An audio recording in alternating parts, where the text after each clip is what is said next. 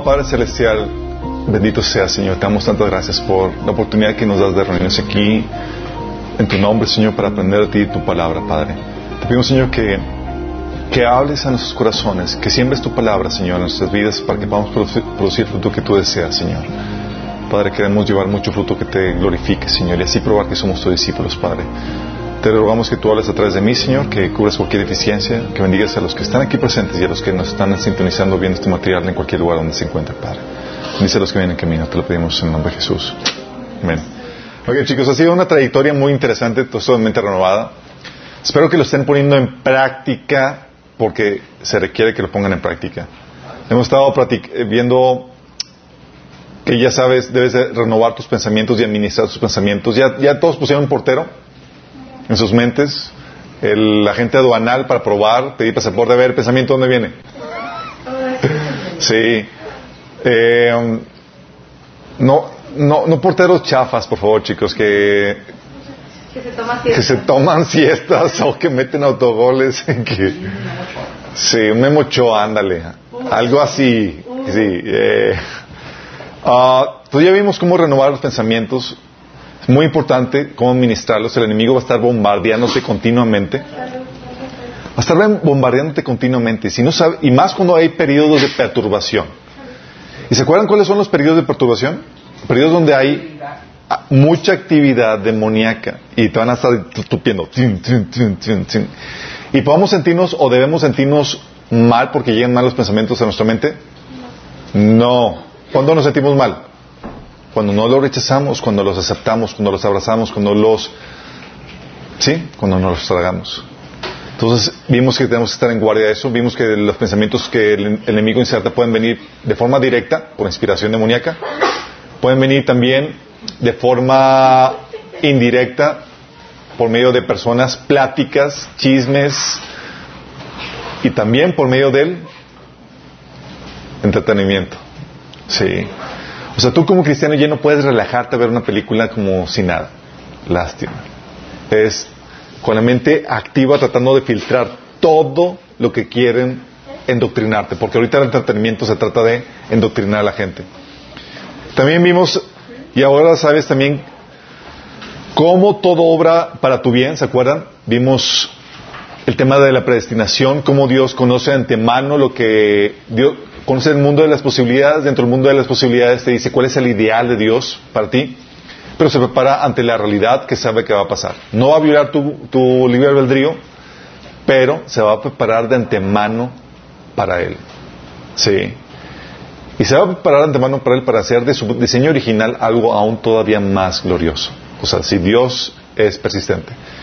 Y eso lo habíamos eh, visto el ejemplo de cómo opera eso con, la, con las imágenes de las, la imagen hecha de varias fotografías. Lo mismo hace Dios con nosotros. Utiliza nuestras decisiones para desatar sus diseños sin violar nuestro libre albedrío.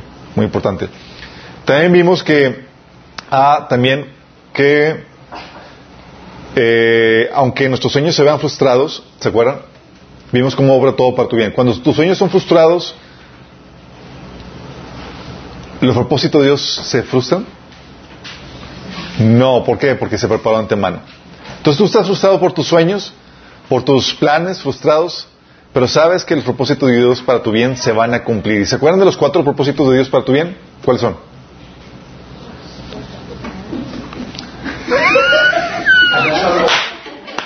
Tu salvación, tu salvación, la justificación, tu santificación, el que seas hecho a la imagen de Cristo, tu glorificación, la gloria eterna y los frutos, las buenas obras que Dios prepara en tu mano para ti.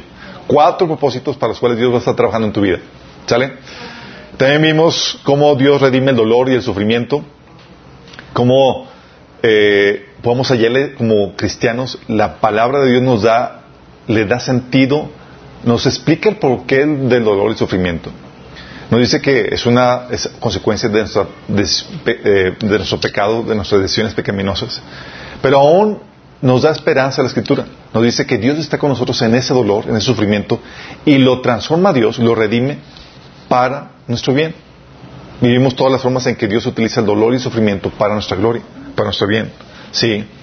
También vimos cómo ahora también ya tienes la perspectiva espiritual que te lleva a compadecerte de tu prójimo. ¿Te acuerdas que detrás de, eh, de tu prójimo, digo, ves la condición del prójimo y la Biblia te enseña que es una persona atada al pecado?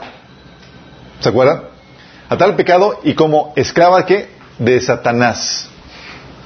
No solamente esclava de Satanás, sino reo a juicio eterno. Y eso te lleva a compadecerte de tu prójimo. ¿Por qué? Porque ves la situación de, de, esclavitud en la que se encuentra. Y ya cuando al enemigo te hace algo, algo, cuando a tu prójimo te hace algo malo o se convierte en tu enemigo, tú ya no lo ves a él. ¿A quién ves? A Satanás. Exactamente, que está controlando a la persona. Vemos a Satanás y no solamente eso, sino que buscamos, o sea, la forma en vengarte de lo que te hacen es darle en la torre al verdadero enemigo. ¿Quién es? Satanás. De hecho, cuando ya detectas eso, entiendes por qué el Señor te dice que ores por tus enemigos, porque es una forma de darle en la torre al verdadero enemigo que es Satanás. ¿Por qué le hacen la torre? Porque le estás dañando su imperio de maldad y le estás quitando de los esclavos que está teniendo eh, controlados el enemigo. De hecho, algunos, algunos saben que un robo que nos, eh, eh, alguien nos robó en el negocio y pues obviamente te enojas. Sí, haces tu cuartito, Dios te consuela y demás, pero dices, ¿sabes qué? Vamos a vengarnos. Y lo pusimos en el modo de oración. ¿Por qué? Porque Él no es el enemigo. ¿El enemigo de quién es? Es Satanás. Entonces, oye, vamos a quitárselo al enemigo. ¿Qué mejor forma de vengarte? y no solamente eso, oye, dices... sí, ladrón de. Sí, está genial eso. Por eso puedes orar por tus enemigos con toda facilidad, porque ya, identificaste quién es el verdadero enemigo. Pero también te lleva a entender que si las personas eh, persisten en su pecado y demás, va a haber justicia, chicos. Va a haber justicia. Y eso trae un alivio porque, oye, ves tanta maldad, tanta injusticia, y dices, el saber que Dios va a juzgar y que ningún pecado va a quedar sin ser castigado, es un alivio. De hecho, es la forma en como, Pablo animaba a los de Tesalonicenses. Él decía que Dios va a castigar con sufrimiento a aquellos que los hacen sufrir ustedes. Y eso sucederá cuando el Señor venga por nosotros. Dices, wow, porque hay un alivio de que, oye, no entienden, Señor, por más quieren seguir esclavizados al pecado y demás, que, vamos a sufrir aquí, Dios, no, va a haber justicia. De hecho, Jesús dice Mateo que a los que tienen hambre y sed de justicia. ¿Por qué? Porque serán saciados. Y la Biblia te enseña vez tras vez cómo Dios ejecuta justicia cuando la gente persiste en sus pecados y no quieren aceptar la misericordia que se les otorga. Eso trae una coherencia, una sanidad de mente cuando ves tanta injusticia en el mundo, en el gobierno y demás, dices, wow, gracias a Dios que, que se va a juzgar todo pecado. También vimos que la perspectiva eterna que debes de tener de las cosas que nos lleva a menospreciar esta vida por lo que vemos que vamos a heredar en el futuro. A final de cuentas vimos que vamos a obtener cosas, una mejor herencia. Y habíamos puesto el ejemplo de Carlos Slim. ¿Se acuerdan en qué referencia pusimos a Carlos Slim? Oye, ¿le quitas un peso a Carlos Slim? ¿Va a llorar por eso? No. ¿Por qué no? Porque tiene, ¿cuántos? Más de 50 billones de, dólares. Y tú y yo. Ah, sí, se va, se va a ir desnudo la tumba, ¿cierto? No, sí los visten antes de enterrarlos, pero no se vayan nada a la, siguiente vida. Pero. Pero nos vino ese ejemplo porque Así somos nosotros. Vamos a vivir por la eternidad, chicos. Esta fase es ese peso. Pero a veces lloriqueamos más por ese peso que por, en vez de gozarnos por las glorias que vamos a tener. Y el Señor te dice, hey, invierte ese peso y te voy a dar. Te voy a te a dar una riqueza incalculable en la vida eterna. Y dices, no, pues con gusto lo sacrificas. Con gusto estamos dispuestos a menospreciar y sacrificar e invertir esta vida por causa de Cristo para obtener algo mucho mejor que no se compara. Como dice Pablo, cosas que ojo no vio, ni oído yo, ni han subido al corazón del hombre, son las que Dios ha preparado para los que le aman. O sea, recompensa nivel Dios, para que vuele la tapa de tus ojos, de tu cerebro.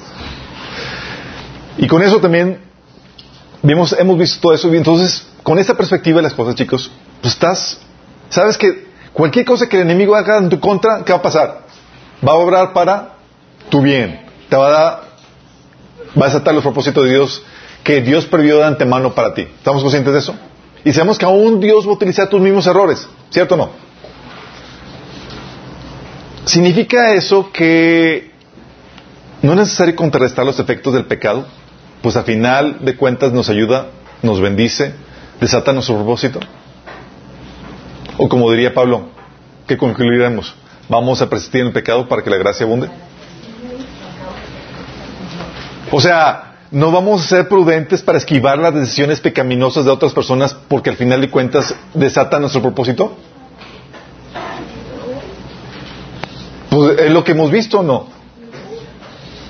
Hemos visto que las decisiones pecaminosas de la gente desatan nuestro propósito, ¿sí o no?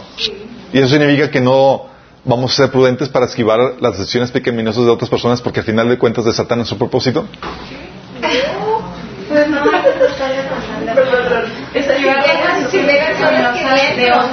De otros porque al final de cuentas desatan nuestro propósito. sí, oye, si las decisiones pecaminosas de la gente Dios les preparó de antemano y desata nuestro propósito, ¿significa que no debemos de esquivarlas? ¿Significa que podemos persistir en nuestros errores a final de cuentas también desata nuestro propósito?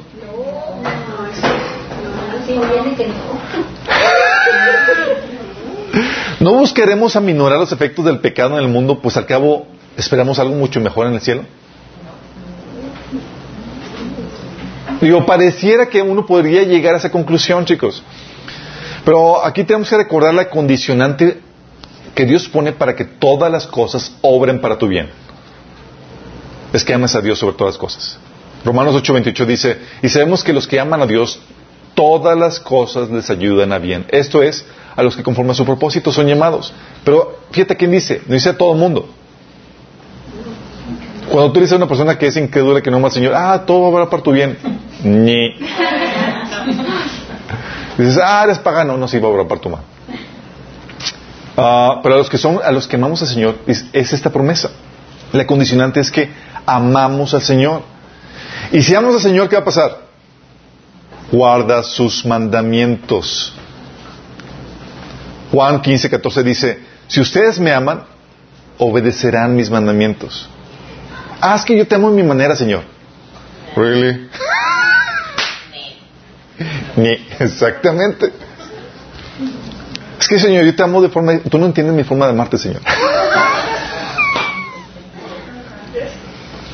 Por eso es que mi idioma del amor es diferente al tuyo. Señor. No, Señor, te... Es, el Señor te pone claramente. ¿Me amas? La forma en que lo vas a demostrar es guardando mis mandamientos. Porque la forma en que cuando tú amas a una persona buscas agradarlo, chicos. Y buscas cuando buscas agradar a Dios, la forma de agradar a Dios es guardando sus mandamientos. Y si quieres hacer lo que Dios manda, si quieres hacer lo que Dios manda, vas a ser salvo. ¿Por qué?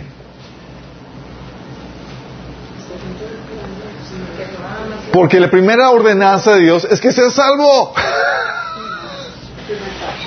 Juan 6:29 dice, ¿qué tenemos, que hacer, ¿qué tenemos que hacer para realizar las obras que Dios exige? Le preguntaron. La única obra que Dios quiere que hagas es que crean en quien Él ha enviado, respondió Jesús. Sí. De hecho, Hechos 17, del 30 al 31 dice, pero Dios habiendo pasado por alto los tiempos de ignorancia, ahora manda a todos los hombres en todo lugar que se arrepientan, por cuanto ha establecido un día en el que juzgará al mundo con justicia para, por aquel varón a quien designó, dando fe a todos con haberle levantado de los muertos. O sea, la primera ordenanza, si tú quieres agradar a Dios, y cumples lo que Dios pide de ti, vas a terminar siendo salvo. Porque Dios te dice, hey, primera ordenanza, cree en el Evangelio y arrepiéntete. Sí. Y si eres salvo, ¿qué crees que va a pasar contigo, chicos? Aparte de que vas a obtener la vida eterna. ¿Qué va a pasar aquí en la tierra? Pueden pasar dos cosas. O tres o cuatro. Si van a venir también muchos ataques del enemigo porque ya eres salvo. Ujú. Ya tienes el privilegio de ser hijo del Señor Jesucristo. ¿Vendrán ataques? Es una tarea muy grande. O sea, vienen dos cosas. Tienes una tarea por cumplir hermosa día a día y vienen ataques y cosas en tu vida al respecto en contra. Va a haber guerra, así es, y va Dios a encaminarte a cumplir esas obras que Dios tiene preparado para ti. Pero lo que va Dios a empezar a trabajar en ti es en la santificación. Lo que en términos empresariales le llaman proceso de mejora continua. Sí. Dice 1 Corintios 1.2, a la iglesia de Dios que está en, Corintio, en Corinto, a los santificados en Cristo Jesús, llamados a ser santos con todos los que en cualquier lugar invoquen el nombre de nuestro Señor Jesucristo, Señor de ellos y nuestro. Fíjate cómo lo dice, llamados a ser santos. Y les llama santos a la iglesia de Corintios. Dice 1 Tesalonicenses 4.3 que la voluntad de Dios es vuestra santificación. Es un proceso, chicos. Sí. Dice Efesios 4:22, en cuanto a la pasada manera de vivir, despojados del viejo hombre que está viciado conforme a los deseos engañosos. O sea, se lo escribe cristianos. Es un proceso continuo donde te despojas del viejo hombre, de las antiguas formas de pensar, las antiguas formas de, de hacer las cosas y demás, para vestirte de nuevo hombre. Ese proceso, chicos, ¿cuánto tiempo tarda? ¿Dos meses? ¿Tres meses? toda la vida cristiana. Tanto, tanto. Sí, de hecho Pablo decía que no, que él decía que no ha alcanzado la perfección, sí, sino que olvidando lo que está atrás se encaminaba a la meta del supremo llevamiento que Dios puso sobre él. Dice Romanos 8:13, porque si ustedes viven conforme a la naturaleza pecaminosa, morirán. Pero si por medio del Espíritu dan muerte a los malos hábitos del cuerpo, ¿qué? Vivirán. Fíjate lo que dice. Ahora que tienes el Espíritu Santo, comienza una guerra en donde le das muerte a los viejos hábitos que tenías. ¿Sí? De la naturaleza pecaminosa. 2 Corintios 3, 18 dice, el Señor, quien es quien es el Espíritu, nos hace más y más parecidos a Él a medida que somos transformados a su gloriosa imagen. Fíjate lo que dice. ¿Nos hace qué? más y más parecidos a Él a la medida que somos transformados a su gloriosa imagen. En teoría, tú y yo, conforme pasa el tiempo, tu caminar cristiano, debes de ser más parecido a Cristo. Si no te encuentras más parecido a Cristo, sino al contrario, más carnalote, es una muy mala señal. Es una señal de que no has nacido de nuevo. Sí.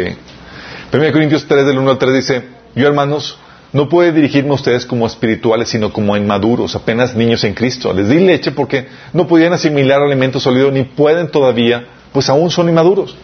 Pablo estaba hablando a cristianos recién convertidos que eran inmaduros, en que tú a un inconverso y a un cristiano maduro y casi no veías ninguna diferencia. Y es normal que si suceda. Comienzas así la el caminar cristiano, todavía te entregas a Cristo, pero no vas a cambiar de la noche a la mañana. Pero la diferencia es que esos creyentes estaban en proceso de crecimiento. A unos cuantos años, a unos cuantos meses, se, tú verías el proceso de crecimiento espiritual en sus vidas. Cosa que no se vería si la persona no nació de nuevo. Y, el proceso, y para el proceso de santificación también se manifiesta en que das fruto.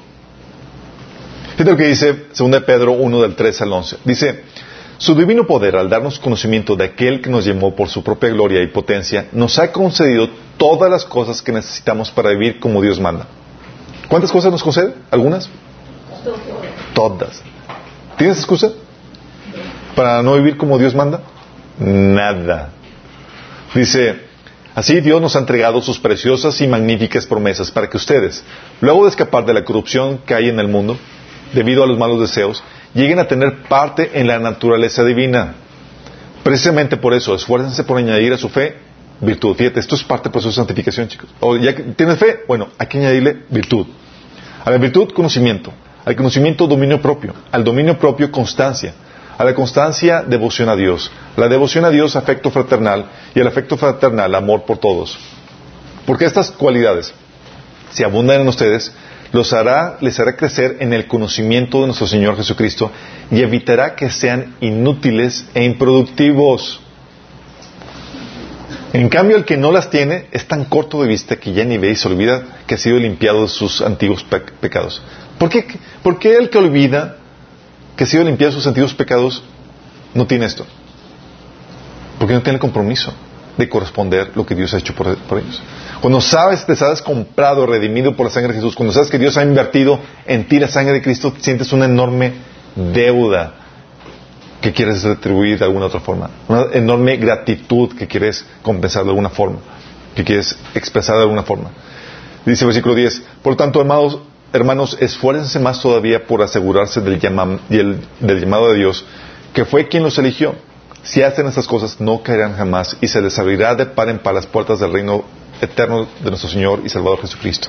Fíjate cómo te habla de que si empiezas en ese proceso de santificación, de mejora continua, donde le añades a la fe todos esos atributos, no se te van a cerrar las puertas, sino que vas a asegurar tu llamamiento y la salvación que tienes. Qué genial. Porque en vez de retroceso, en vez de estancamiento, vas en aumento, afirmando cada vez que vas creciendo el llamamiento y la salvación que Dios te ha dado. ¿Pero qué crees, chicos? Este conocimiento, este fruto, depende de algo. De varias cosas. Pero una de ellas es el conocimiento. Colosenses 1, del 9 al 10, fíjate la oración que tenía Pablo por la iglesia de Colosenses. Escuchen. Así que desde que supimos de ustedes, nota, la iglesia de Colosenses, Pablo no la evangelizó, fue uno de sus colegas. Sí. ¿Quién fue? Bueno, después me... Así que dice Pablo, así que desde que supimos de ustedes, no dejemos de tenerlos presentes en nuestras oraciones. Le pedimos a Dios que les dé pleno conocimiento de su voluntad y les conceda sabiduría y comprensión espiritual. Fíjate lo que está pidiendo. Conocimiento de su voluntad y eh, sabiduría y comprensión espiritual.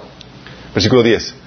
Entonces, la forma en que vivirán en que vivan siempre honrará y agradará al Señor y sus vidas producirán toda clase de, buenos frutos.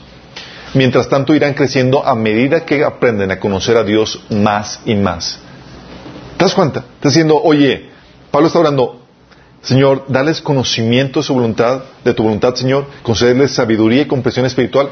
¿Por qué? Porque dice, si tienen eso, entonces van a producir toda clase de buenos frutos. En pocas palabras te dice, ignorante no produces nada.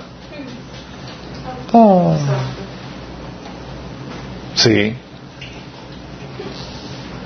Pero obviamente el fruto se puede obstaculizar por varios distractores. Mateo 13, 22 habla acerca de eso. Por ejemplo, dice, las semillas que cayeron entre espinos representan a los que oyen la palabra de Dios, pero muy pronto el mensaje queda desplazado por las preocupaciones de esta vida y el atractivo de la riqueza. Así que no se produce ningún fruto. ¿Qué fue lo que, que ocasionó que no produjeran ni un fruto, chicos? Quedó la palabra desplazada, ¿por qué? Por las preocupaciones de esta vida y el atractivo de la riqueza. ¿Cómo que la palabra queda desplazada? ¿Sí? Es decir, ya no le doy, o sea, dejo mi, dejo de obtener información, dejo de prepararme para el Señor. Y me enfoco a producir business, riquezas, lo que el mundo me ofrece.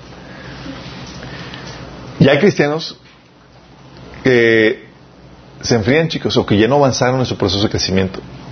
Cristianos que no avanzaron en su proceso, por ejemplo, de conquistar la tierra. ¿Se acuerdan en la introducción del discipulado? Hablamos que, que la vida del cristiano se, asemeja, el proceso, el proceso de santificación se asemeja al proceso de conquistar la tierra prometida. ¿Se acuerdan? Al principio una gran conquista. Y la, tierra que tú y yo conquistamos es nuestra alma, nuestro ser, para el Señor. Donde tenemos que quitar los moradores. ¿Cuáles son moradores?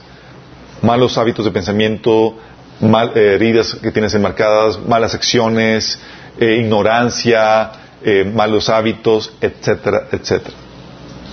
¿Quedas estancado en eso? pasó con el pueblo de Israel?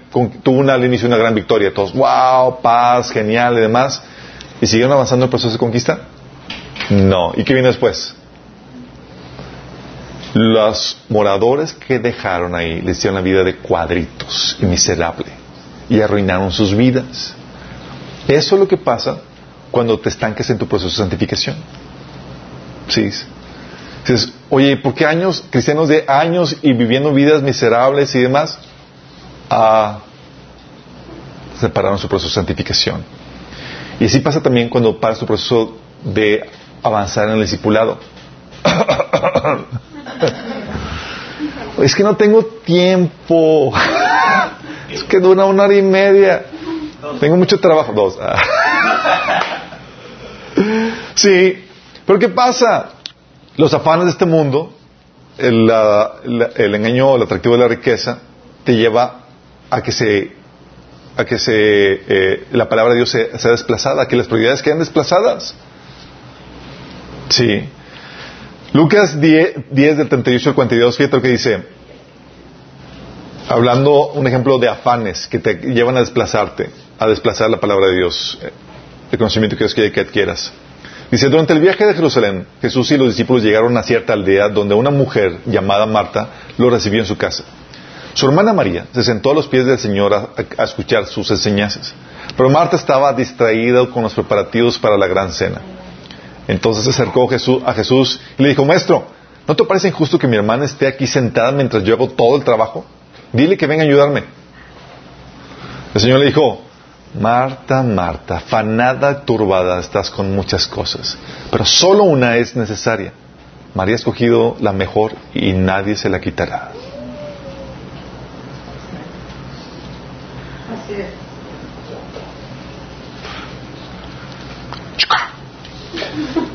Entonces, puede ser obstaculizado, acuérdate. Hay gente que desplaza su tiempo devocional, su, avance en el discipulado y demás. ¿Por qué? Tienes el ejemplo de Martita. Hay muchos, no tengo tiempo, se dedico estas cosas. Sí. Ella se llamaba Marta. Ella se llamaba así. Entonces, eso nos puede suceder a todos. Pero es una situación donde no avanzo, dejo desplazado la palabra de Dios, mi tiempo de, estar con, Él, de, en su palabra, de avanzar en el discipulado, hay un estancamiento, chicos. ¿Sí? Y si hay ese estancamiento, no vas a poder aminorar los efectos negativos del pecado. Para aminorar los efectos negativos del pecado requieres conocimiento, sabiduría, entendimiento. Es algo que debes añadir a la fe, como dice 2 Pedro 1.5. ¿Te acuerdas? A la fe hay que añadirle qué? Virtud. A la virtud, conocimiento. O sea, Dios no te quiere virtuoso e ignorante. Efesios 5 del 15 al 17 dice así, que tengan cuidado de, su manera de vivir, no vivan como necios. ¿Sabes qué, son, ¿sabes qué es un necio? Es un ignorante.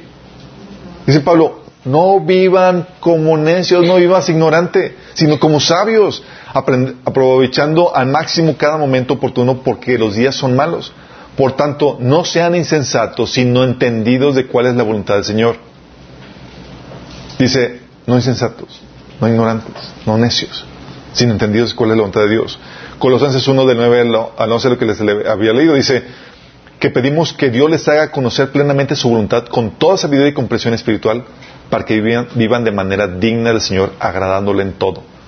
Esto implica dar fruto en toda buena obra, crecer en el conocimiento de Dios y ser fortalecidos en todo sentido en su glorioso poder. Qué tremendo. ¿Conocimiento de qué, chicos?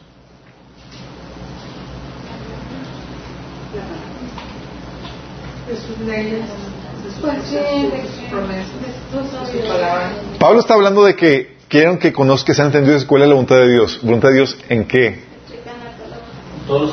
En todos los aspectos. Chicos. ¿Sabes cuándo te va a terminar? Saber todo eso. Todos los aspectos. Sí. Oye, ¿cuál Dios para, para mi vida financiera? ¿Sabes que Dios tiene marcas directrices en cuanto para tu vida financiera? Claro, oye, para mi vida sexual, claro, para la crianza, para todo aspecto de la vida. Por eso en el proceso de discipulado tocamos temas de las áreas más elementales o básicas de la vida. Habría muchas más que tocar. Principios para el matrimonio, principios para las finanzas, cómo criar a tus hijos, cómo encontrar o descubrir tu propósito. ¿Qué onda con la temática sexual? ¿Cuál es la ordenanza de Dios en cuanto a eso? Los fundamentos de la fe, cómo se, se, libera a una persona de demonios, cómo tener relaciones armoniosas, cómo conducirte, etcétera, etcétera, etcétera. El manual de la vida. Manual de la vida. Hay, o sea, hay mucho conocimiento que tenemos que profundizar y avanzar, chicos. Sí. O sea, conocimiento de qué? De todo. O sea, por eso es, obviamente, gracias a Dios que no estamos, que no requerimos todo el conocimiento de forma inmediata ni, eh, ni todo. Pero hay cosas que, oye, me voy a casar, pues vete preparando con el conocimiento que vas a requerir para eso. Sí. Oye, soy joven, ¿qué conocimiento necesito ahorita para mi etapa de, de, de, de juventud? Oye, voy a tener ya hijos. Oye, lo que vas a requerir para darles una buena crianza. Y así, oye, voy a aprender un negocio, oye, voy a recibir eh, dinero. Aquí no me acuerdo quién le dije que, ay, que me dijo, ya, ya conseguí trabajo. Ah, ya te van a pagar. Dice, tú me de finanzas. sí, pues ya te vas a recibir dinero, vas a, vas a tener que saber cómo manejar ese dinero. Tómate taller de finanzas. Sí. Porque lo peor que puedes hacer es meterte en un área de tu vida en ignorancia. Yo lo hice, chicos, no funciona. Se los he platicado en diferentes talleres. Por mi ignorancia en los temas financieros me metí en una deuda que me duró siete años. Hasta que me metí con el Señor y digo, a ver, ¿qué, hice mal? No, pues todo. Por mi ignorancia me metí en problemas en el área sexual. ¿Qué hice mal? Oh, pues un montón de cosas. Por ignorancia me metí en problemáticas en relación con, mis padres. Y así, el Señor, gracias a Dios, que viene y nos demuestra y nos da su palabra para poder saber cómo taclear cada área en la cual nos, nos introduce. O sea, te introduce en un área, te mete en una, circunstancia, en una situación, en un proceso en tu vida, pero dice la Biblia que Él te ha dado todo lo que necesitas para vivir como Dios manda. Eso significa que está ahí, que ya, ya, Dios te dejó, te dejó la información. Si yo no sé cómo vivir como tú mandas en la cuestión financiera. no porque no te haya dicho yo. Sí. Una vez una hermana me decía, no, ya voy a dejar la fe cristiana. Me habló por teléfono. yo, ¿por qué? Pues es que Dios no me resuelve nada. Ya estoy orando para que el Señor eh, cambie a mi esposo y me solucione los problemas que tengo aquí con la familia, mis hijos, todos rebeldes y demás. Y dice, y Dios no me ha resuelto nada. Y en serio. Dice, y ya empezaste a hacer lo que, todo lo que dice la Biblia al respecto. Dice, ¿cómo? Si sabes que la Biblia dice qué hacer para cambiar a tu esposo y para saber cómo criar a tus hijos, cómo hacer. No. Ah, entonces tú estás siendo ignorante y por tu ignorancia quieres dejar a Dios. Entonces todo viene ahí. Sí. Todo viene ahí, chicos. Y esto, ¿sabes qué? Implica un proceso de desaprender. Desaprender las formas incorrectas del mundo. Porque tú vienes con un chip. El mundo te enseña cómo hacer las cosas de una forma. O tú piensas que sabes cómo hacer las cosas. Ah, es fácil. y, pero ¿cómo se desaprende? Sustituyendo el, conocimiento. Es decir, no solamente es como que, bueno, ya lo olvido. No, no, tengo que sustituirlo. O sea, es que de esta forma que estaba mal, tengo que sustituirlo por otra forma. ¿Sí? Debes aprender cómo se hacen las cosas a la forma de Dios. Si en esto vas a persistir en las formas del mundo porque no conoces algo mejor. Sí. Y eso también lleva, esta metódica implica llevar todo pensamiento o toda forma que se ponga a la forma de Dios. Llevar cautivo a la obediencia de Cristo. Dice 2 Corintios 10 del 3 al 4, al 5. Aunque vivimos en el mundo, no libramos batallas como lo hace el mundo. Las armas con que luchamos no son del mundo, sino que tienen el poder divino para derribar fortalezas. Destruimos argumentos y toda altivez que se levanta contra el conocimiento de Dios y llevamos cautivo todo pensamiento para que se someta a Cristo. Y el mundo te va a enseñar las formas en cómo debes hacer las cosas. Pero tú, la forma en que puedes llevar cautivo los pensamientos a los pies esas formas incorrectas a los pies de Cristo es conociendo la voluntad de Dios, sino cómo distingues. Ahorita, por ejemplo, ahorita se está dando entre los padres el, eh, la forma de crianza de la crianza positiva, por ejemplo. No, ¿cómo se llama? Disciplina positiva. ¿Saben qué onda con la disciplina positiva? ¿No? Te dice, todos los versículos de Proverbios, que son unos 20 que hablan acerca de la crianza, son mentira. Y pastores y demás diciéndote que no aplican. Imagínate lo de la varita. Y lo de la vara. Sí. Sí, con vara muy apenas.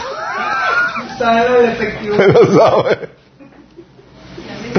Sí, al final va a haber, Al final va a haber tiempo de testimonios. Sí, pero oye, pero estamos hablando que entonces el, es un proceso de desaprender lo que implica esto, chicos. Hay muchas cosas y patrones y pensamientos que tienes arraigados que son del mundo y que se contraponen a las formas de Dios. Formas en que hace las cosas que están mal. ¿Sí? Entonces requiere ese conocimiento de Dios y ese conocimiento que se lleva a la práctica, no es teórico solamente, sino que es para llevarlo a la práctica. No es un conocimiento de que ah, voy a ir al seminario y voy a aprender cosas teológicas que, que no me van a llevar a la praxis, a cómo vivir mi vida cristiana mejor. No, nada de eso. Hebreos 5, del 11 al, 14, al 44, fíjate lo que dice.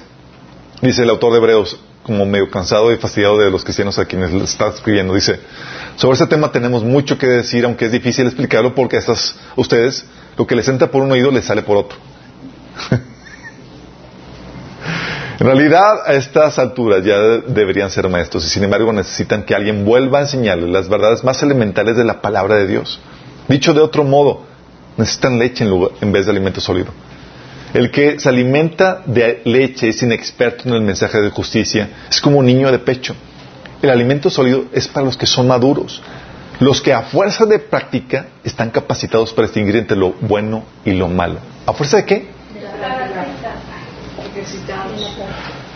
Porque chicos, todo conocimiento que no se lleva a la práctica se pierde. Se pierde. Por eso estaban, por eso decía el autor de Hebreos, a ustedes lo que les entera por un oído les sale por otro. ¿Por qué? Porque no lo practican, son inmaduros. Porque sin la práctica no están capacitados, no desarrollan los sentidos para distinguir entre lo bueno y lo malo. Santiago 1 del 22 al 25 decía también, este apóstol, dice, no se contenten solo con escuchar la palabra porque así se engañan ustedes mismos. Llévenla a la práctica. El que escuche la palabra pero no la pone en práctica es como el que se mira el rostro en un espejo y después de mirarse se va y se olvida enseguida de cómo es. Pero quien se fija atentamente en la ley perfecta que da libertad y persevera en ella, no olvidando lo que ha oído, sino haciéndolo, recibirá bendición al practicarla. ¿A qué? Al practicarla. ¿Por qué, eso es, ¿Por qué es tan importante esto, chicos? Uno, porque como ya vimos, sin conocimiento no hay fruto. Como lo que Pablo dijo, está orando por los de Colosenses, está orando para que Dios les dé conocimiento de su voluntad y les conceda sabiduría y comprensión espiritual. Entonces, vivirán siempre eh, la forma en que viva honrará a Dios y agradará al Señor y sus vidas producirán toda clase de frutos. Sin eso no hay frutos, chicos. Dice Jesús que en esto mi Padre es glorificado, en que vayan ustedes y produzcan qué? Mucho fruto. Y en eso dice, probarán que son mis discípulos. Entonces, sin conocimiento no hay fruto. Y no solamente eso, la ausencia de conocimiento causa destrucción. Peor aún. Oseas 4.6 dice, mi pueblo fue destruido porque le faltó dinero. Aparte. Mi pueblo pereció porque le faltó conocimiento. Por cuanto desechaste el conocimiento, o sea, lo tuvieron a su alcance, chicos, pero no lo aceptaron, no lo abrazaron. Por cuanto desechaste el conocimiento, yo te echaré del sacerdocio. Y porque olvidaste la ley de tu Dios, también yo me olvidaré de tus hijos. Qué heavy, ¿no? ¿No te importó? Tampoco me importan los, los tuyos. De hecho, Proverbios 1 del 20 al 33 habla de lo tremendo que es ignorar la sabiduría o desechar la sabiduría. Dice, clama la sabiduría en las calles, en los lugares públicos levanta su voz. Clama en las esquinas de calles transitadas a la entrada de la ciudad razona. ¿Hasta cuándo, muchachos inexpertos, seguirán aferrados a su inexperiencia? ¿Hasta cuándo ustedes, los insolentes, se complacerán en su insolencia? ¿Hasta cuándo ustedes, los necios, aborrecerán el conocimiento? Respondan a mis reprensiones y yo les abriré mi corazón. Les daré a conocer mis pensamientos. Como ustedes no me atendieron cuando les llamé, ni me hicieron caso cuando les tendí la mano, sino que rechazaron todos mis consejos y no acataron mis reprensiones, ahora yo me burlaré de ustedes cuando caigan en desgracia. Yo seré el que se ría de ustedes cuando les sobrevenga el miedo. Cuando el miedo les sobrevenga como una tormenta y la desgracia los arrastre como un torbellino. Entonces me llamarán, pero no les responderé. Me buscarán, pero no me encontrarán. Esto lo he visto, chicos, en el episodio donde me escriben, oye, Alberto, mañana tengo una situación así, ¿qué taller me aviento yo? si estás en el problema, en el problema no estudias, en el problema es sobrevives. Sí. Dice, por cuanto aborrecieron el conocimiento y no quisieron temer al Señor, por cuanto no siguieron mis consejos, sino que rechazaron mis reprensiones, cosecharán el fruto de su conducta, se hartarán de sus propias intrigas, su descarrío en experiencia los destruirán, su complacencia y necedad los aniquilarán. Qué heavy, ¿no? Lo que hace la ignorancia. Se te promete destrucción. Trae consecuencias negativas a tu vida y en todas las áreas en las cuales está la ignorancia, chicos. Oye, ignorancia en el, área financiera, ¿qué crees que va a traer de tu vida?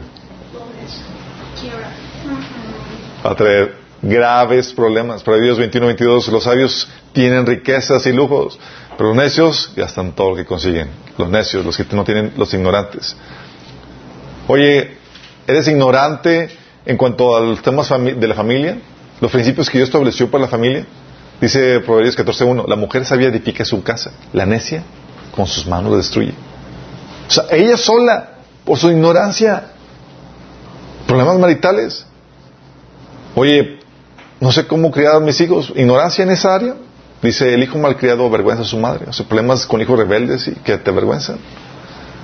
Problemas de todo tipo, producto de qué? La ignorancia. Sí. La Biblia te dice que no solamente su ausencia causa destrucción, sino que sin conocimiento, ¿sabes qué?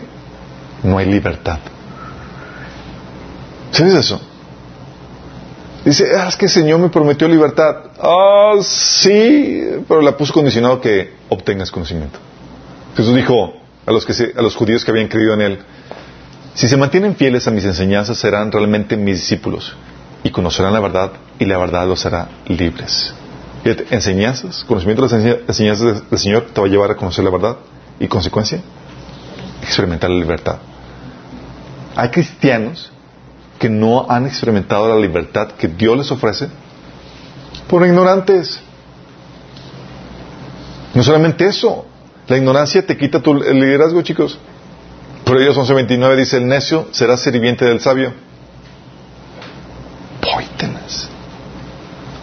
Y también la ausencia de conocimiento trae deshonra.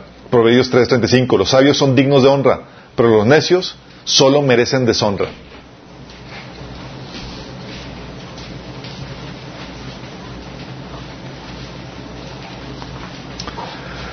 Por eso, chicos, por todas esas cuestiones, sin conocimiento no hay fruto, viene destrucción, no hay libertad, se te quita el liderazgo y viene deshonra sobre tu vida. Qué heavy, ¿verdad? Ahora sí, no quiero con que está muy largo el discipulado. Chútatelo todo. Dice la Biblia, por eso, ¿qué debes de buscar? Proverbios 8, del 10 al 11 dice, elijan mi instrucción en lugar de la plata y el conocimiento antes que el oro puro, pues la sabiduría es mucho más valiosa que rubíes. Nada de lo que uno pueda desear se compara con ella. ¿Qué heavy? En la Biblia. Proverbios 8 del 10 al 11. Sí. ¿Qué buscas más? ¿El dinero o conocimiento? Muchos llegan a enriquecerse, pero a costa de sus familias, ministerios, de su salud. Y obtuvieron dinero más no sabiduría. Porque vino destrucción, juntamente con todo lo demás. Dice Proverbios 8, 19, mis dones son mejores que el oro aún el oro más puro, mi paga es mejor que la plata refinada.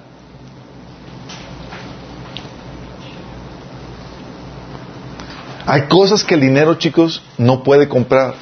Para todo lo demás.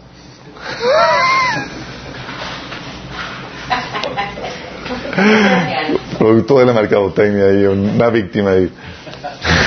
Hay cosas que el dinero no puede comprar, pero la sabiduría sí, chicos. ¿Una familia armoniosa la puede comprar el dinero? No. ¿Qué se quiere para tener una familia armoniosa, chicos? Sabiduría. Para tener paz, ¿puedes comprar, puedes comprar paz. Oye, voy a la tienda a comprar paz. No. Sí. Armonía, amor, paz, las cosas que realmente valen, chicos. El dinero no las compra. Para eso requiere sabiduría. Ahí es donde dices, oye, quiero paz. Ah, dame sabiduría. Sí. Necesitas cierta dosis de sabiduría. Proverbios 8:21 dice, los que me aman heredarán riquezas. Llenaré sus cofres de tesoros. ¿Te acuerdas lo que pidió Salomón? No me sabes como, como que mujeres. Digo, aparte, no pidió. Esos vinieron porque el tipo era... Era un papucho. Era sabio, era atractivo, era...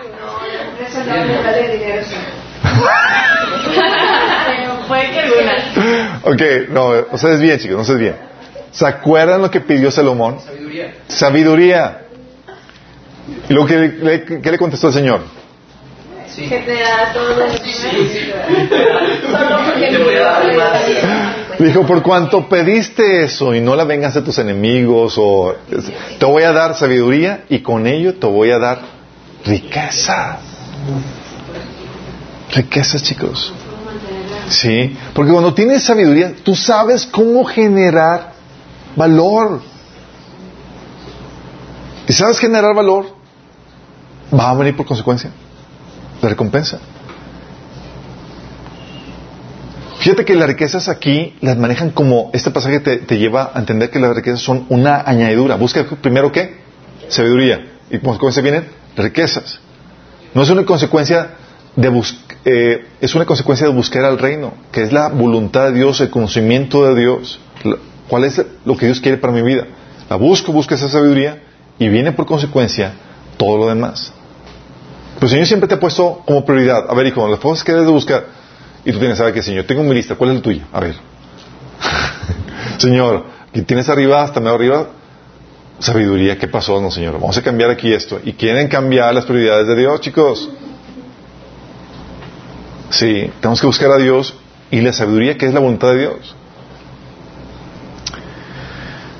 Sin eso, obviamente, se van a vivir consecuencias negativas.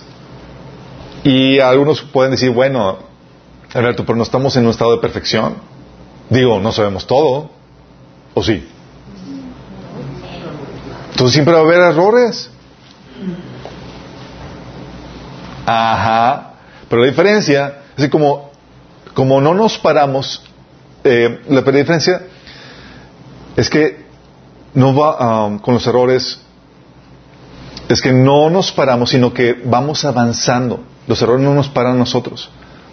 Vamos avanzando en el conocimiento de Dios y en su voluntad. Y lo que hacemos es que corregimos y capitalizamos esos errores. Exactamente. ¿Va a haber errores por ignorancia? Sí. ¿Por qué crees? No paramos por eso. Seguimos obteniendo conocimiento. Capitalizamos ese error. Y cada error se convierte en un salón de clases donde aprendiste todo lo que no debiste haber hecho. Sí. Algunos dicen, bueno, Alberto, pero digo, si no sabemos todo, ya lidiamos con eso. Pero también tienes una naturaleza pecaminosa. Siempre va a haber errores por debilidad. ¿Qué hubo con eso? Bueno, la diferencia es que como amamos a Dios, nos levantamos y desarrollamos persistencia. Y con ello un mayor amor a Dios. Con cada caída te sientes más en deuda por la gracia y el perdón que recibes de Dios. Y tu amor por Él crece. Y desarrollas persistencia al cada vez levantarte. Entonces no hay excusa con que no estamos en estado de perfección. Por eso, chicos, ante las situaciones de caídas, de sufrimientos y demás, haz que valga la pena. Muchos cristianos por ignorancia vivirán vidas miserables en esta vida y en la que sigue. Qué patético. O sea, viviste mal aquí por tu falta de conocimiento Y llegas a con el Señor y recompensa cero. Qué patético. ¿Te acuerdas que dice Pablo? Dice que la piedad ofrece promesa, tiene promesa para esta vida y la que sigue. Sí. Bueno, la ignorancia también tiene promesa para esta vida y la que sigue, chicos. Te va mal aquí y te va mal en la que viene. Sí. ¿Por qué? Porque Dios no les da ninguna recompensa por lo que sufrieron. Sufrí por mi ignorancia, Señor. Sorry, eso no tiene recompensa. Qué terrible, ¿no? Pues una ¿no? Exactamente. Por eso si vas a sufrir, que sea por causa de justicia. Si es por tu pecado, por tu necedad, ¿qué recompensa vas a tener? Cero. ¿Estás sufriendo por el Señor? No, no, no, estás sufriendo por el Señor. Estás sufriendo por ignorante, por tu necedad. Sí. 1 Pedro 2.20 dice, pero ¿cómo pueden ustedes atribuirse mérito a algunos si soportan que los maltraten por hacer el mal? En cambio, si sufren por hacer el bien, eso merece elogio delante de Dios. Dice, pero aún si suben por hacer lo correcto, Dios va a recompensarlos. ¿Por hacer qué? Lo correcto. Dice el versículo 17, pero recuerden que es mejor sufrir por hacer el bien, si eso es lo que Dios quiere, que sufrir por hacer mal. ¿Por qué es mejor? Porque sufrir por hacer mal no trae ninguna recompensa. ¿Sufres por hacer mal? ¿Por tu pecado?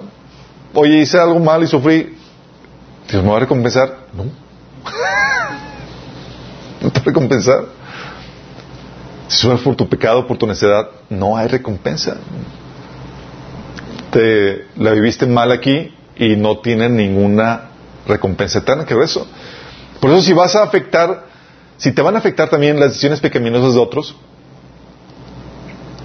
si estás siendo afectado por las decisiones, decisiones pecaminosas de otros, más vale que no sea porque tú les provocaste por imprudente. Pues si es así, ¿qué recompensa vas a tener? No tendrás ninguna recompensa sino hasta que aprendas de ese error. Por ejemplo, oye, es que se enojaron conmigo y sufrí vituperio por causa de Cristo. Sí, mi chavo. Pero pues, dice Proverbios 15.2, 15.1, la respuesta amable calma el enojo. Y tú no respondiste amablemente. Ups. Ahí fue consecuencia de tu imprudencia. ¿Hay recompensa? Nope.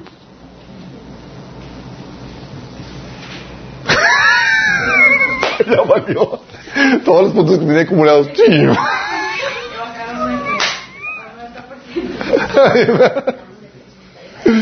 ¡Qué heavy! Por eso, oye, te van a afectar las decisiones pecaminosas que no sea por tu imprudencia. Oye, si cometes errores o caes en pecado, que haya arrepentimiento y capitalización de esa experiencia. De otro modo, ¿qué gloria te darán tales cosas? El sabio sufre las consecuencias, pero las capitaliza. El necio también sufre las consecuencias, pero ¿qué crees? Las desperdicia. Si no capitalizas tus caídas, estás actuando como un necio. Aquí el problema no es, oye, chin, llevé la, a la quiebra tal negocio, chin, me divorcié, chin, me, eh, me caí en, problemas financieros, eh, chin, mi, etcétera. El problema no, es, no son tus caídas, el problema es, ¿la estás capitalizando? Y dice Proverbios 19.3, la gente arruina su vida por su propia necedad y después se enoja con el Señor. ¿Por qué? Porque no capitalizan el, el aprendizaje, chicos.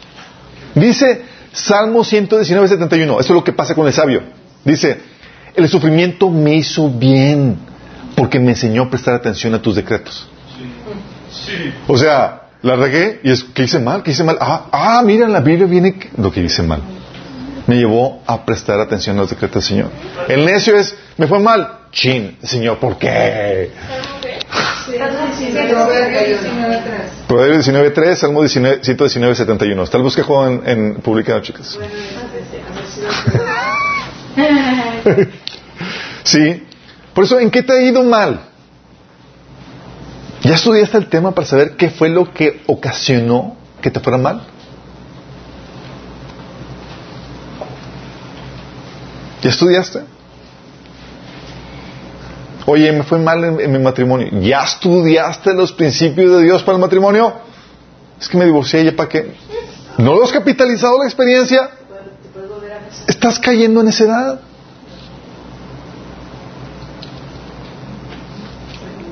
Dice Proverbios 24, 16, porque siete veces caerá el justo pero otras tantas se levantará. Los malvados, en cambio, se hundirán en la desgracia. O sea, no se levantan, no capitalizan la experiencia. Si eso es el tema, ya estudiaste el tema para saber qué fue lo que ocasionó, si no, no te has levantado si no has capitalizado la experiencia, chicos. Si no capitalizas la experiencia, sigues postrado en, el, en lo que te caíste. Porque cuando sales no es cuando ya pasó la situación, cuando sales es cuando ya capitalizaste y saliste enriquecido de la experiencia. ¿Me explico? Ah, pues ya para qué. Pues ya me divorciaron.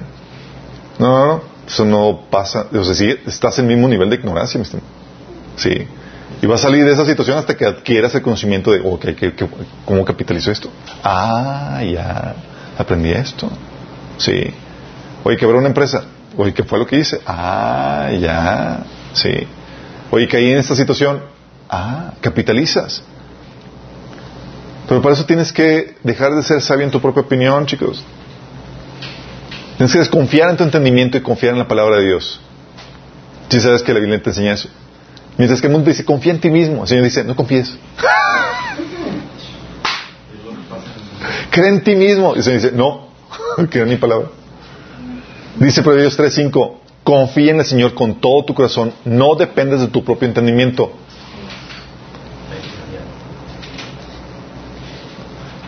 La Biblia te enseña a tener una santa desconfianza de ti mismo.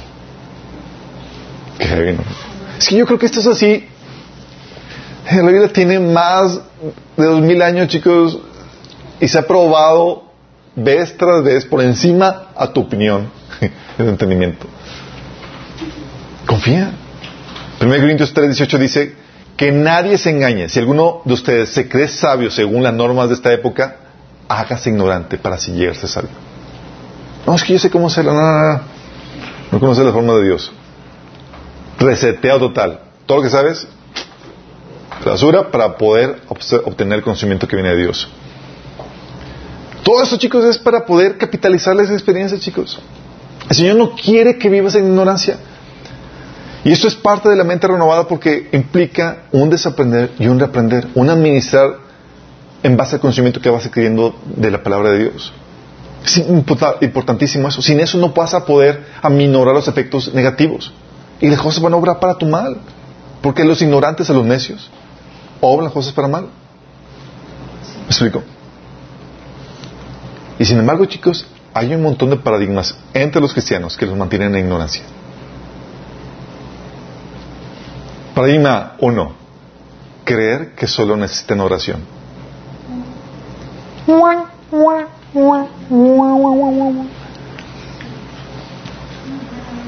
¿Cómo es con la lectura de tu Biblia? Ah, pues, pues no, casi no la leo, pero estoy orando mucho.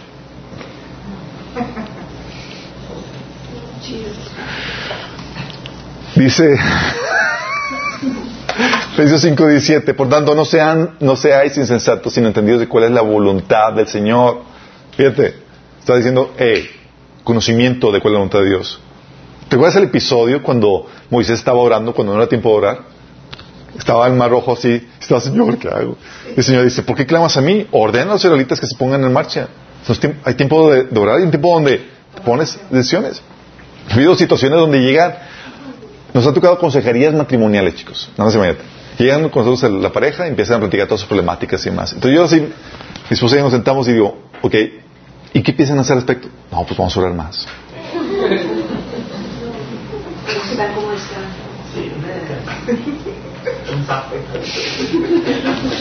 Yo, chido, qué padre que oren. Dios, la oración, aunque estén más.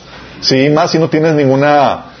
Eh, no has dedicado tiempo para, para orar, pero digo, tuvimos que decirles, hablarles claramente a los chavos y decirles, ok, qué padre que van a orar, chicos, pero lo que ustedes necesitan es conocimiento de Dios para la cuestión del matrimonio. ¿Qué Dios, qué es lo que Dios ordena? ¿Cuáles son los principios de Dios para el matrimonio? Porque por más que ores, ¿qué crees? El conocimiento no va a caer automáticamente. Requieres obtenerlo. Sí, requieres estudiar. Pero hay cristianos que personalmente piensan que con oración. ¿Han visto los, memes que ponen? No, que una, una familia que ora es una familia que, que, que, eh, vence al enemigo. Y yo digo, Déjame aclararte. La oración es importantísima, pero no es lo único que requieres. Hay personas que llegan así con el pastor, pastor, pastor, ¿puede orar por mí? Para que, para que el Señor eh, sane mi matrimonio. O, pues, no es una varita mágica. Sí, o sea, se requiere la oración, pero quieres ponerle conocimiento. Y hay cristianos que se mantienen y no pensando que solamente tienen oración, o, piensan de que es que eh, yo oro y demás, y, cualquier puntada que se le viene durante su tiempo de oración, ya piensan que es de Dios porque ah, les vino durante el tiempo de oración que estuvieron acá muy pegados con el Señor. Déjame decirte, si tienes, si tienes mucho tiempo de oración y no tienes conocimiento, tú eres un niño llevado por cualquier viento de doctrina y eres fácilmente manipulable y chantajeable por el enemigo.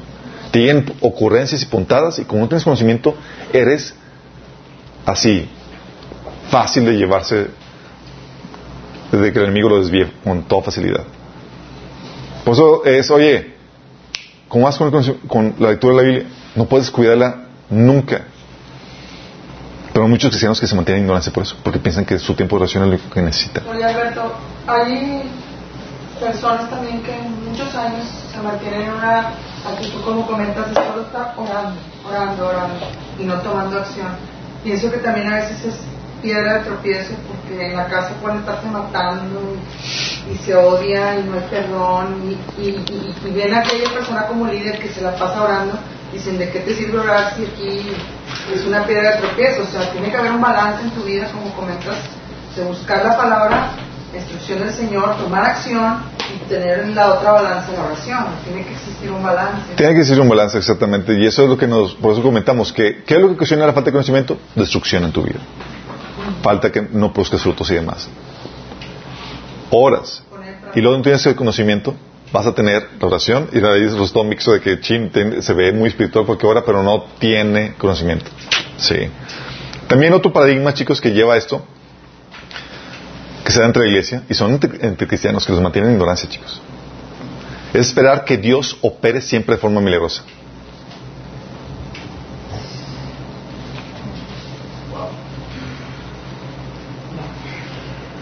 Esperar que Dios opere, o sea, que venga Dios e intervenga de forma milagrosa en la situación de problemática familiar, emocional, financiera, y demás, Señor, sácame, provéeme, y demás, Señor. Oh, ¿quiere conocimiento? ¿Estás ignorante? déjame decirte, a veces Dios te saca milagrosamente como un operar de su gracia, porque sabes que estás en un tiempo de aprender y demás.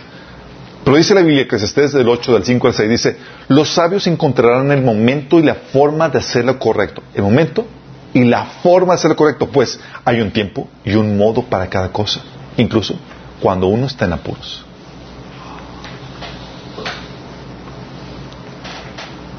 Y uno espera, no, milagro y demás del Señor. Oh, no, hijito, hay, hay una forma, pero tú la ignoras. Y yo te la mostré en la Biblia. Y yo te di todo lo que necesitas para vivir como yo te mando. No lo sé, Señor. Pues sí, estás ignorante. Pero hay quienes esperan, de hecho hay una, un mensaje que dimos que se llama El peligro de los milagros.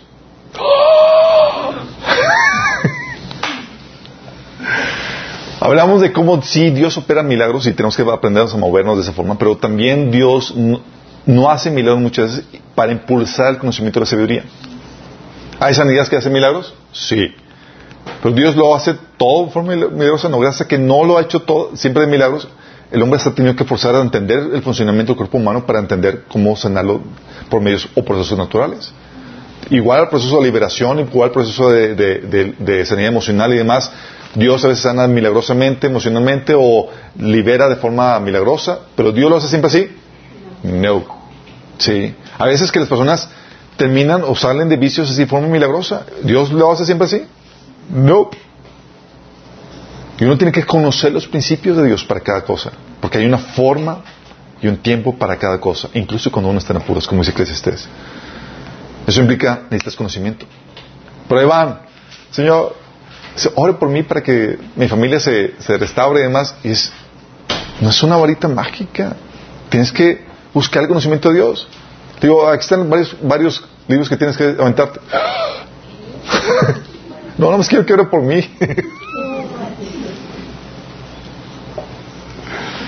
¡Qué heavy!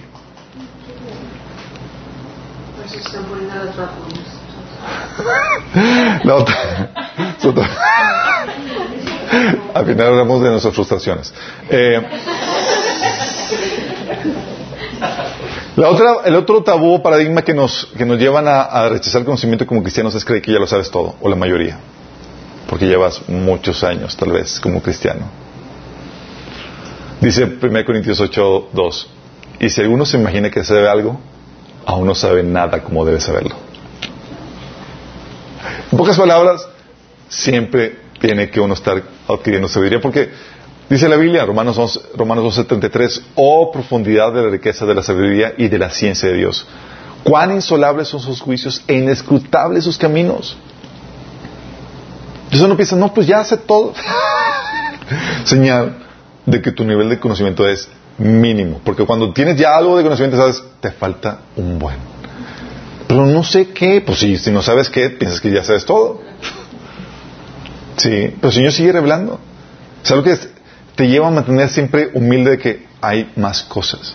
Hay un hueco de desconocimiento enorme que tienes. Pero como no lo sabes, lo tienes que aceptar por fe. Es que no sé qué ignoro. Pues no, no, pues no sabes, lo ignoras. Sí. Ahí sí nada más, acéptalo por fe. Sí. Ignoras bastante, acepta lo que dice Pablo. Simplemente no sabes nada como debes saberlo. Pero muchos cristianos que piensan que ya, entonces se paran, dicen, ah, pues ya, eso ya lo sé. ¿Sí? O creen que el otro tabú, que no necesitan repasar, que es reafirmar el conocimiento.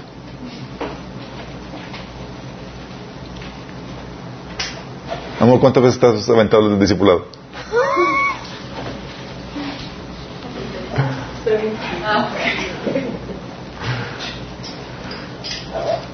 Hay gente, una, una, una, una familiar estaba diciendo, oye, tía, chinga, dije que no tía, bueno, eh, así le decía cariño, a lo mejor no era tía. Bueno. Oye, le digo, tía, se lea la Biblia, tía. Dice, yo ya la leí. ¿Cuántas veces, tía? Ya la leí una vez, pues ¿cuántas quieres que la lea? Yo.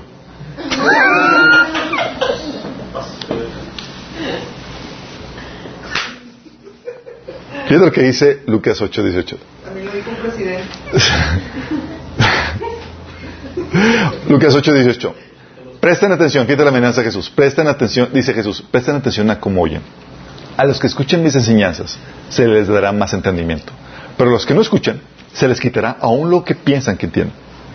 O sea, si dejas de escuchar, ¿qué va a pasar? Si dejas de escuchar, se te quita. O lo que te, lo que te forza a que te mantengas constantemente exponiéndote a la palabra de Dios. Dice Mateo, eh, Marcos 4, de 24 a 25, poniéndolo, parafraseando lo mismo, dice, presten atención a lo que oyen. Cuanto más atención, es- cuanto más atención escuchen, tanto más entendimiento les será dado y se les dará aún más. Fíjate lo que dice, conforme me sigo exponiendo, ¿qué voy a tener? Recibir más entendimiento. Es el principio de la revela- revelación progresiva. Oye, la leí la Biblia, pero no la entiendo. Léela otra vez y se te va a revelar un poco más. Y léela otra vez y un poco más. Y otra vez y más. Lo que Jesús dice. Dice, a los que más, cuanto más atienden, eh, más atentamente escuchen, tanto más entendimiento les será dado y se les dará aún más. A los que escuchen mis enseñanzas se les dará más entendimiento, pero a los que no escuchen se les quitará aún lo poco que entiendan. Lo que te fuerza a que te mantengas continuamente exponiéndote la palabra de Dios. Ah, que ya lo vi. Refrescalo. Sí. Ah, ese pasaje ya lo leí. ¿Cuántas veces está- no, no nos ha tocado que lees el mismo pasaje y sacas tesoros o cosas que no has visto? "Ah". ¿Por qué? Porque el principio de, es que la sabiduría de Dios es inescrutable. Del mismo pasaje, del mismo texto, sacas un montón de nuevas cosas. Dices, ¿cómo pues posible? Así es la sabiduría de Dios. El Espíritu Santo activa y trae relación con respecto a ese pasaje en otras cuestiones que no habías visto. Pero hay gente que piensa que ya, ah, con una vez, suficiente. Sí.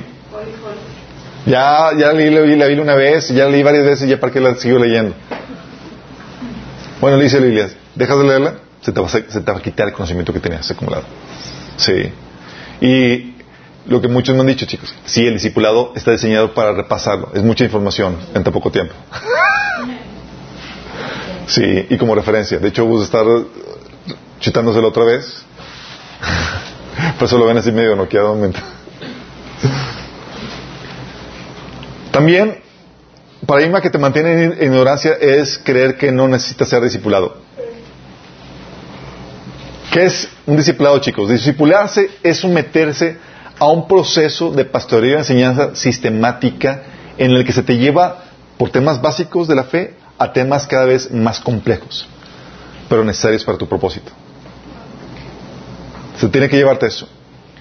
Dice la Biblia, Efesios 4, del 11 al 12, y él mismo constituyó a unos apóstoles, a otros profetas, a otros evangelistas, a otros pastores y maestros, a fin de perfeccionar a los santos para la obra del ministerio, del ministerio, para la edificación del cuerpo de Cristo. Fíjate, Dios puso a un montón de gente que ayudara en el crecimiento de los creyentes, chicos.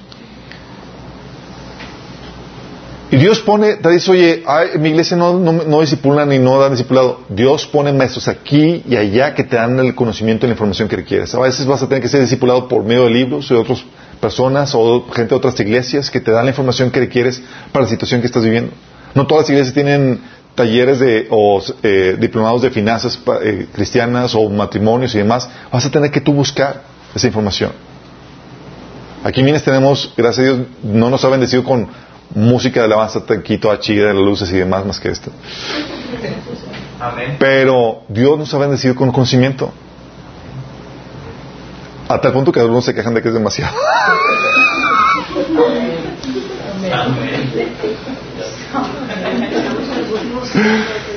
Se van a poner bien chonchos, chicos. Espiritualmente hablando. Y físicamente. No.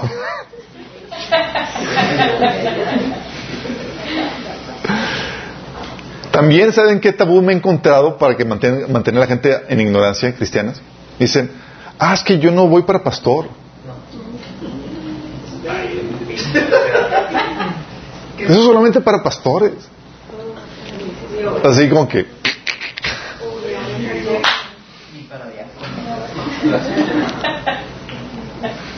Fíjate la expectativa del autor de Hebreos a los cristianos que le está escribiendo. Les dice en Hebreos 5 del 11 al 14. En realidad, a estas alturas ya deberían ser maestros, maestros de, qué? de la palabra.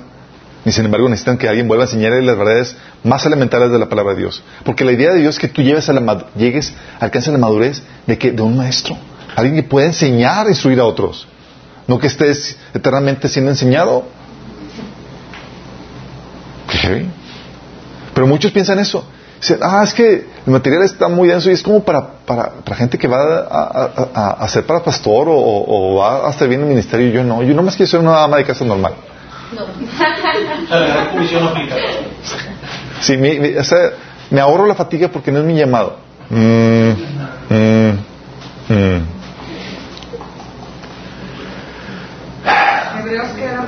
Hebreos 5 del 11 al 14.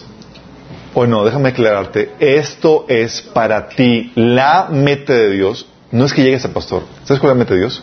Que llegues a la altura del varón perfecto que es Cristo. O sea, te lo puso mucho más alto. Infinitamente más alto. O sea, no voy para pastor, no, pero vas al, eres llamado a la imagen y semejanza de Cristo. ¿Qué más quieres? O sea, el pastor está así de pasada. que todavía le tienes que seguir.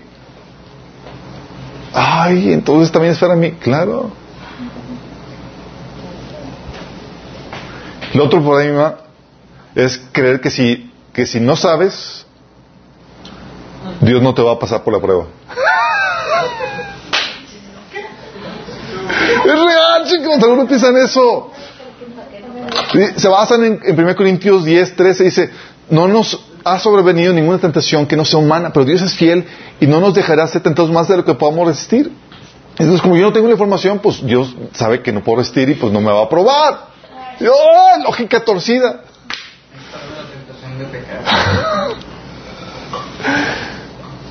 me ha tocado, chicos. Una estaba, estábamos ministrando a una chica que estaba teniendo problemas de perturbación demoníaca y manifestaciones aquí y allá. Y, eh, demoníacas en su casa y demás. Y le digo, oye, pero si eso ya lo vimos en el taller de, liberación, supongo que ya lo viste. Dice, no, no lo vi. Dice, ¿por qué? Es que pensé que si, que si no lo veía, Dios no me iba a probar en esa área.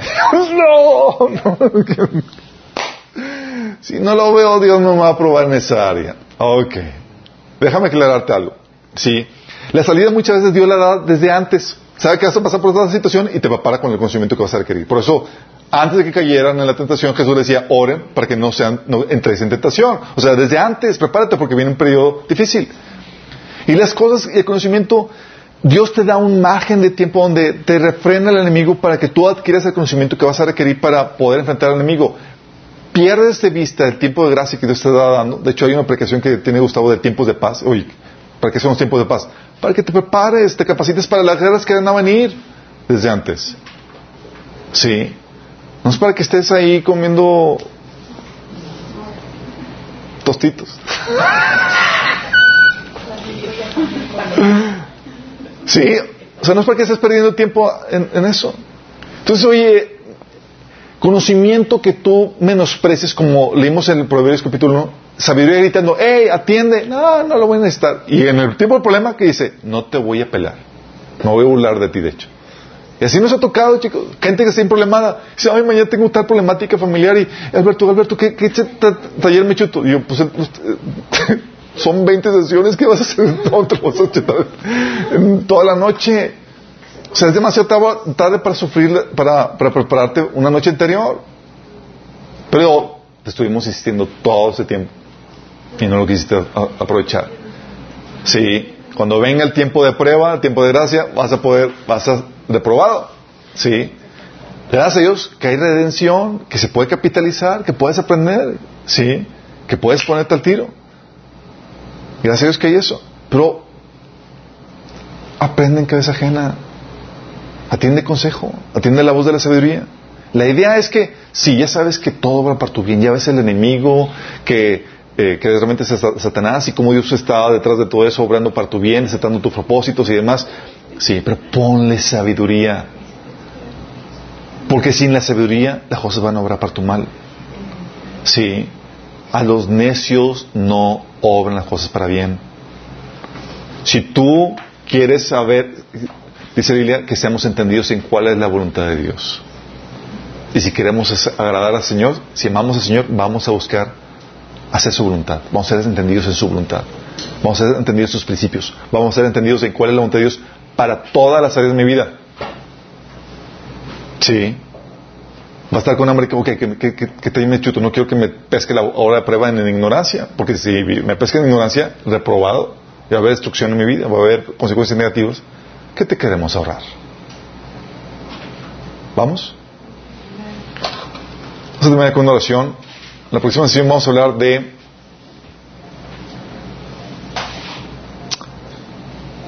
Vamos a hablar de procesos de pensamiento. Vamos a enterarnos en cómo funciona la mente. Patrones de pensamiento.